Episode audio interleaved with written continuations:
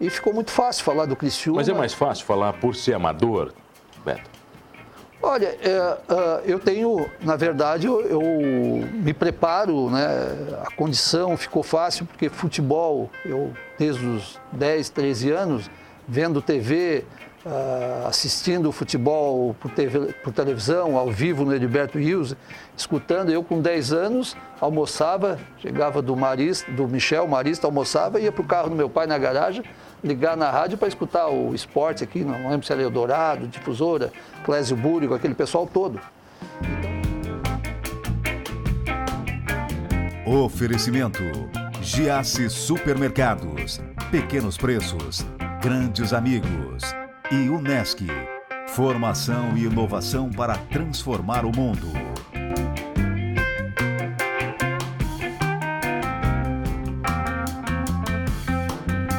Olha, o cara que está aqui comigo é um grande empreendedor, vários negócios, mas o negócio mesmo que ele curte falar é futebol. Beto Lopes, tudo bem? Que prazer. Tudo bem, mano, prazer. É Beto Norberto. É, o nome oficial é Norberto, né? Vem de onde? É uma história engraçada, né? É, a minha mãe é, foi interna lá na década de 40, foi interna do Colégio de Irmãs de Freiras de Forquilinha, que existe até hoje o grande colégio, né? E, e na época era praticamente todas as irmãs freiras vinham da Alemanha. A diretora era a irmã Norberta, né? E incrível que pareça, eu tive, tenho duas irmãs mais velhas e o normal seria minha mãe co colocar, né, homenagear Norberta. Norberta com as minhas irmãs. Não, passou minhas duas irmãs e, e aí veio, ela homenageou a, a diretora. A Madre Superior? Madre Superior, irmã Norberta, alemã nata, né? Uh, com o meu nome Norberto, né? E mais tarde, já na adolescência, numa feira que teve, uma feira, uma feira que teve no colégio, eu a conheci pessoalmente, né? A, a Dita Cuja? A, a Dita Cuja, a irmã Norberto. Então, essa, Era brabo ou não? Ah, é, alemã, sim, alemã, né? irmã, brabo, alemã, imagina na década de 40, 50, 60, como educadoras, tinha a parte de colégio e tinha a parte que vi, entra, uh, tinham aula e volta, retornavam para suas casas e a parte de internato, que ficavam lá, só vinham nas férias para Criciúma, que era o caso da, da, minha mãe, era em Forquininha, imagina, né? Aquele tempo, a, a, questão de estradas, trânsito, locomoção, né? Então aí veio o meu nome, mas desde de, de novo, né? tudo Norberto, Gilberto, Roberto, Beto Locke. Virou se Beto. Se me chamar Norberto, eu olho para trás para ver quem é. Né? Beto, você, fez, você tem vários negócios na história aqui. Sim. A, é, eu vi aqui que a carreira é grande, né? carreira, inventou muita ficha, coisa. A ficha, a ficha é grande, né? Como você começou falei. como o quê? Eu sou engenheiro eletricista, né? Comecei na PUC, depois fiz vestibular para a UFSC. Teve... Eletricista de botar tomada, é esse? Por aí. Mais projeto, ou menos esse? Projeto elétrico, projeto residencial, elétrico. predial, industrial, né? Uh, na, me formei na UFSC, o meu primeiro emprego, meu pai trabalhou, Luiz Locks trabalhou 50 anos na antiga CCU, que hoje é a Indústria Carbonífera Rio Deserto, parte de mineração. Naturalmente eu me encaixei lá. Entrei como engenheiro eletricista, fiquei dois anos e por opção, né, para buscar ser empresário no Brasil, né, sair depois de dois anos e a mina é interessante, né? Para mim era muito fácil, né? O pessoal pergunta já, estendendo um pouco, o pessoal pergunta, mas como era acostumado com meu pai. Era o teu mundo aqui. É, meu pai começou no escritório e lá atrás optou por. Seria o engenheiro antigo, o capataz geral, né? Optou, acreditou e cresceu dentro da empresa. Então, desde os 6, 7 anos, eu. Não sei se era aos sábados, a gente ia junto. Descendo daquele, mina? Daquele tempo, já se, com, não sei se com 8, 9, 10 anos se descia, né? Para conhecer. Então, eu tinha uma identificação para mim tranquilo. Então, quando depois fiz estágio também. Então, quando eu fui trabalhar de engenheiro eletricista, nós, né? Tinha o engenheiro mecânico, tinha o engenheiro de minas, o engenheiro de segurança, o engenheiro eletricista. Era praxe porque a maioria do, do, do, do, do da questão elétrica, da questão mecânica, está no subsolo. Não tem como, né? Na superfície é o lavador. Tinha que descer Beneficiamento. Mesmo? Sim. É, Não dava praxe. medo, Beto? Não, é o que eu te disse, essa minha identificação, né? O meu pai, e, e aquele tempo podia frequentar a empresa, aquela coisa toda, muito tranquilo, né?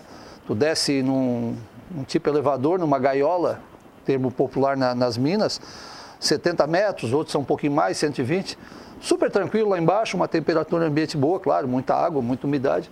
Mas para mim, depois que eu, no ramo atual, aí sim assusta, né? Num prédio, num elevador externo de obra, tu subir lá 10, 12, 15 Dá mais medo que descer? Total, total, total. Eu atendo algumas empresas no Rio Grande do Sul, a minha empresa tem origem lá, empresa atual.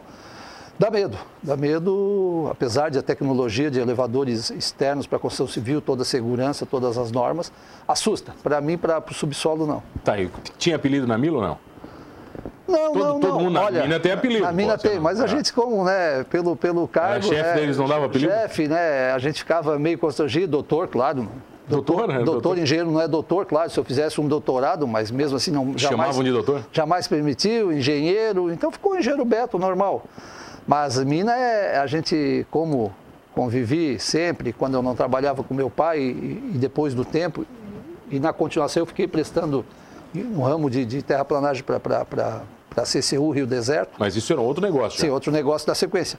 Então eu sempre tive contato. Então, aí apelidos, né, são amplos, alguns que não podem ser. Qu- Quantos negócios você teve até hoje? Eu comecei com a. fui engenheiro, comecei com a Transportes, que era transportes e terraplanagem com meu pai. Depois surgiu uma oportunidade no, em Araranguá, com a Dibesu Bebidas, compramos. Foi vender bebida? Coca-Cola e Coca-Cola? Kaiser, né? Coca-Cola era muito Não, você fácil. vendia Coca-Cola. Kaiser você não vendia, Kaiser é licença. difícil. Mano, brincando para a região, eu fiz um bom bem? trabalho. Eu tinha, né, junto com os donos de bares, lanchonete, eu fazia um bom trabalho para proporcional ao tamanho da minha região, que era de Maracajá, a divisa com o Rio Grande do Sul, Passo de Torres, eu conseguia vender bem a 600. Quando surgiu a Kaiser Summer, que era uma long neck draft tipo a, a Sol, tipo a Corona hoje, consegui fazer um trabalho. Em 98 eu fechei a principal bar no Calçadão, que era o Plaza. Foi todo decorado para a Copa do Mundo. Kaiser. Quem estava tomando, se o Brasil fizesse um gol, tomava de brinde, o garçom de graça por conta. Fizemos um, um trabalho formidável, né? Então, realmente, Uma claro. vez eu li que a Kaiser era uma grande cerveja, você precisa de dois para tomar uma. Sim, é verdade. É verdade isso aí? Então tem assim, claro, a gente sabe a dificuldade contra uma escola na época. Ah, Na época de 95 a 2000, a escola mandava, né? Mas consegui sim fazer um bom trabalho. Aí surgiu a, surgiu a oportunidade de venda e voltamos para transportes para Criciúma. Né? Ganhou dinheiro com bebida ou não? Uma época sim, o início sim, né? O que, que ocorreu, né? Quem acompanha que tem noção. O, vidro, quando vendia a que chama-se KS, mas a Coca-Cola pequena de vidro, a um litro, a cerveja, garrafa 600, tudo retornável. Quando o consumidor tomava uma Coca, tomava uma Kaiser na tua região, esse vasilhame voltava e ia encher na fábrica. Então tu tinha a revenda. O descartável não. Descartável atacado poderia vender, poderia vender a região. Tu toma um descartável aqui, tu pode tomar uma Pepsi no outro dia. Não, aquela latinha não vai ser enchida. E o vasilhame tinha essa, essa, essa situação. Ah, depois, ah, tu inicia lá em, em, em 95, eu lembro quando eu estava aqui em Criciúma, depois eu fui morar em Aranguá, tu ia no mercado, praticamente a PET, 2 litros, que todo mundo conhece, Tudo existia. plástico. Era Minuano Limão, Coca-Cola, Fanta, tudo litro. Chegou lá, começou o choque, foi muito rápido. Então, questão de... Essa de- troca Essa troca, de três anos, no, no final lá, 98, 99, principalmente no verão, o caminhão saía carregado e 15, 20% era retornável, o resto descartável. E na venda do descartável, o teu negócio, a margem era menor. Então as coisas mudaram. Então quem, quem conhece o ramo, qualquer cidade pequena, Morro da Fumaça, Uruçanga, Araranguá, Média, Criciúma, tinha no mínimo seis distribuidores. Tinha o da Coca-Cola Kaiser, da, da Antártica, da Brahma, da Skol, Belco, tinha dois, dois distribuidores sem bandeiras. Hoje, praticamente, hoje não, já na época de 2000 em diante, sumiu tudo. Praticamente a- tem fábricas tipo aqui, quem vende é a própria fábrica. Já vem de É a antiga Vompar, hoje negociaram com uma empresa mexicana, não lembro o nome. Ficou a Ambev, um distribuidor da Ambev com, com as três cervejas e um da Skin. Então, para ver como as o, o mercado, isso por certo lado é bom, porque se fosse, se não fosse dinâmico, perderia um pouco a graça, né? Então essa questão de tu ter cada ci- cidade é pequena de quatro, cinco, seis distribuidores, praticamente inexiste, né? Pela mudança, principalmente eu creio, né? Ah, tinha que ter menos distribuidores, porque a tua margem caiu, tu teria que ter mais volume, então tem que diminuir os distribuidores, foi mais ou menos isso. E a questão da margem, descartável, né? que não é só o distribuidor que vende, porque eu na Coca-Cola eu tinha exclusividade, de, de Maracajá a Passo de Torres só eu que vendia. No descartável, mesmo Coca-Cola já podia entrar atacado. A lanchonete podia ir no atacado, hoje como tem Comprar direto e acabou. grandes eh, atacarejos aí, né, atacados, aí tu não tem o que fazer. E a paixão pelo futebol? Sempre esteve envolvida nisso tudo? Justamente, aí começa lá pelo meu pai, Meu pai trabalhou 50 anos, que era Boa Vista, Companhia Boa Vista, depois Companhia Carbonífero Sangue e Rio Deserto, né? Tinha o time da Boa Vista. E meu pai tinha um clube, meu pai foi diretor por anos. Era com a camisa igual ao Flamengo, né? Boa Vista Esporte Clube, uma coisa assim. E lá com meus 7, 8 anos eu comecei a acompanhar, meu pai diretor, o, o, os campeonatos da Alarme. Né? Se jogava contra Itaúna, contra o Treviso, contra o Minerazil. Só clássico. Só clássicos. Comercial eu não lembro na época se estava disputando nessa fase que eu acompanhei o, o Amador. Ah, era muito bom aquele tempo. Hoje já o, para mim eu já deixo um pouco de lado o, o, futebol amador, mas eu gostava muito. Tinha, por exemplo, o, Itaú, o Itaúna, né, de, de, de, de Siderópolis, era um, em comparação aos outros times, era quase um profissional na época. Tinha grandes jogadores, mas era gostoso o, o futebol, a gente assistia no campo do, do Boa Vista, né? E, saía também jogos fora. Então foi começou a minha paixão pelo futebol. E o meu pai era flamenguista, né? Todo mundo aqui sabe por quê, porque a, a rede de TV aos domingos à tarde era praticamente o campeonato carioca. Do que é um pouquinho mais novo não lembra disso. E se apaixonava, então era Flamengo, mas quando o comerciário voltou, em 77, eu tinha 13, 14 anos, sempre sócio com meu pai, ah, virou uma, uma cachaça, né? O comerciário, depois o Criciúma, e com a estrutura do Criciúma, tu, eu particularmente, né? Esqueci o resto. Esqueci o Flamengo e sou um que brigo fortemente para não ter dois times. Eu digo, se tu gosta, é apaixonado pelo Criciúma, não pode ter um time amante, né? Que acontece muito. Mas hoje, só, hoje faz um bom tempo, só torço pelo Tigrão, pelo Criciúma, Mas, ô, Beto, tem muita gente aqui que o amante é o Criciúma. É, infelizmente, né? Acontece, acontece mesmo, ainda tem, se aceita, né? Pessoal que principalmente aqui é uma invasão né, de, de, de gaúchos, né? Pela questão econômica do nosso estado, proximidade com, com a, Criciúma com, a com o Rio Grande do Sul, aceita quando vem de fora, que é um Grêmio, Inter, a pessoa vem do Rio, São Paulo, de, de, de outras cidades, se aceita. O que eu não aceito é o, o morador né, nato de Criciúma é, é, ter dois times. Né? Eu sou bato forte nisso, sou crítico e, e acho que tem que ser lançado, o Criciúma tem que fazer campanhas fortes. Né?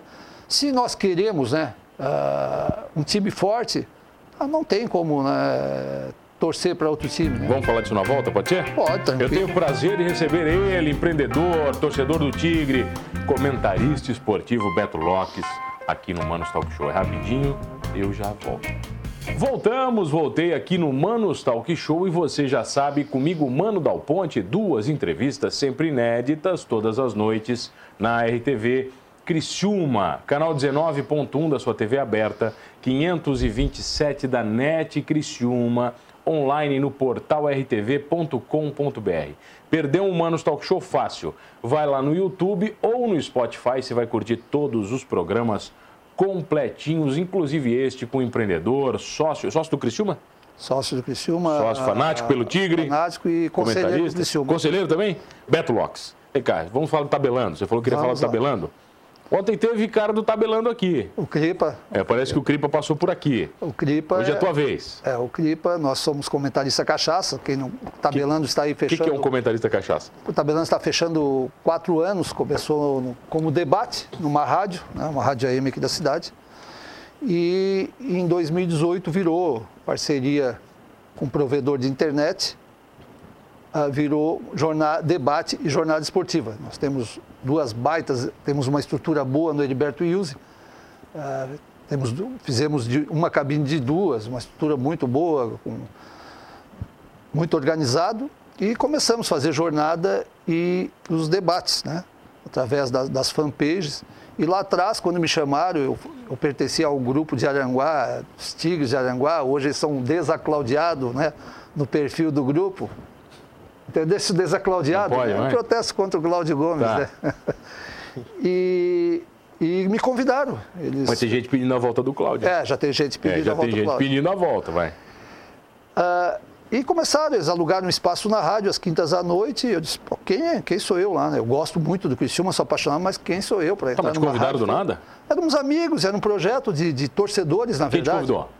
Na época foi o Matheus e o Lucas, né? Até o Mastela? É, convidado e eu não fui na primeira, na segunda, na terceira fui e aí virou uma, uma paixão, né? Tanto pelo Criciúma como pela fazer mídia, né? Mídia, falar de futebol, que para mim virou, é, ficou fácil, porque falar do que tu gosta, do que tu entende, do que tu é apaixonado pelo futebol profissional e, e principalmente pelo Criciúma, virou muito fácil. E aí só foi, depois com a, com a jornada no, em 2018, com a jornada, com jogos ao Mas vivo. Mas mudou muito, né, Beto? Não, mudou bastante. O fator da, de, de, comentarista sim, de um programa de. Sim, é de só debate numa rádio, né? Tinha pouca transmissão, já tinha alguma coisa pelo Facebook.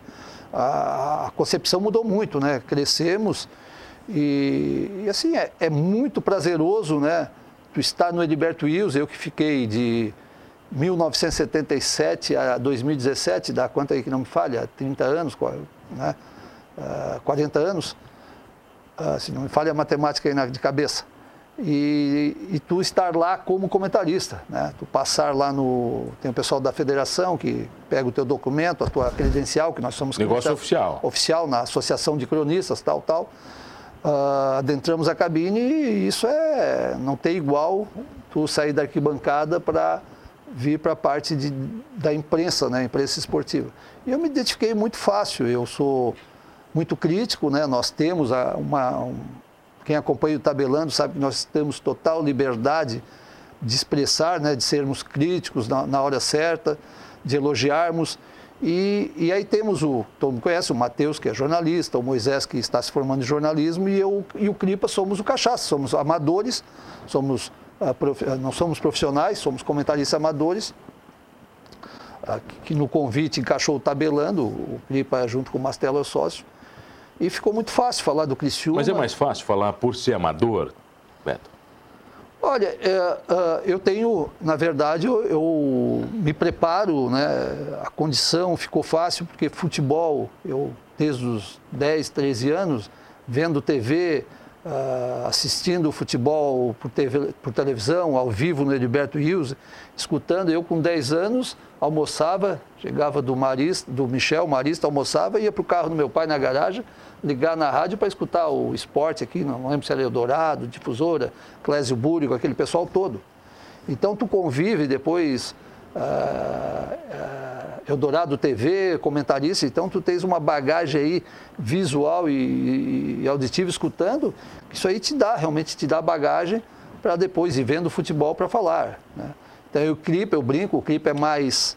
O clipe é um comentarista, ele é mais calmo na, na, na, na sua. Você é mais explosivo? Na sua fala, eu sou meio explosivo, é meu.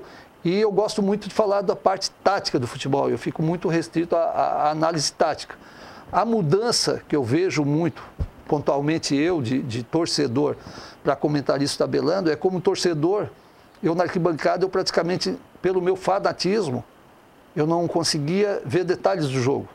Eu não conseguia uh, parar para ver. Normalmente, na minha vida toda, eu assisto o jogo em pé, quando eu estou como torcedor. Agoniado. Uma vez ou outra eu peço uma folga no tabelando, que nós estamos em três, é. tem o Aderson. E, e, o ano passado, Justamente, nós estamos em 2019, acho que eu fiz uma partida como torcedor. Claro que aí fico em pé mais calmo, não posso. Mas aí, como jovem, quando jovem começou. Xinga muito, Beto? Sempre em pé. Xingava, a época que xingava. A gente ficava. Tinha a torcida do Bandeira, tinha uma turma lá que ficava atrás do Bandeira. Era até engraçado. Eu sempre disse, né? Para mim, os jogos do Criciúma, tanto como torcedor, mas principalmente como torcedor, é uma terapia gratuita, né? E o que o Roberto, o Roberto Alves fala, todo mundo conhece, um ícone da mídia, esses dias esteve no Tabelando, ele falou, disse que tinha um médico conhecidíssimo, isso ele falou há 10, 15 anos atrás, 20 anos, tinha um médico conhecidíssimo de Florianópolis, famoso, um profissional bem sucedido, mas a hora que ele entrava no Orlando Scarpelli para torcer do Figueirense, o Roberto Alves que o homem era irreconhecível. Eu não lembro o nome do médico, mas ele deu o nome do médico, ele disse que o homem mudava, mudava totalmente. Né? E eu, como torcedor, também era, né? O torcedor a paixão não é perigosa para o comentarista? Ela não te cega às vezes? Veja bem, né? nós, uh, nós somos um. Uh, o, o tabelando é, tem o diferencial, ele não esconde, né? Onde ele vai, ele não esconde. Nós torcemos, né? Vocês nós torcemos para o Criciúma. Não tem, né? Não tem como. Nós já tivemos problemas fora, né? Porque, uh, felizmente infelizmente, a hora que o Criciúma faz gol, a gente vibra mesmo fora. O Clipa teve, eu não fui a Pelotas, o Clipa foi contra o Brasil, vibrou. Uh, tivemos problema em Tubarão, em, contra o Havaí. Você não estava no PQP do Mastela? Não, porque o que, que acontece para o torcedor entender, mano, tu deve saber.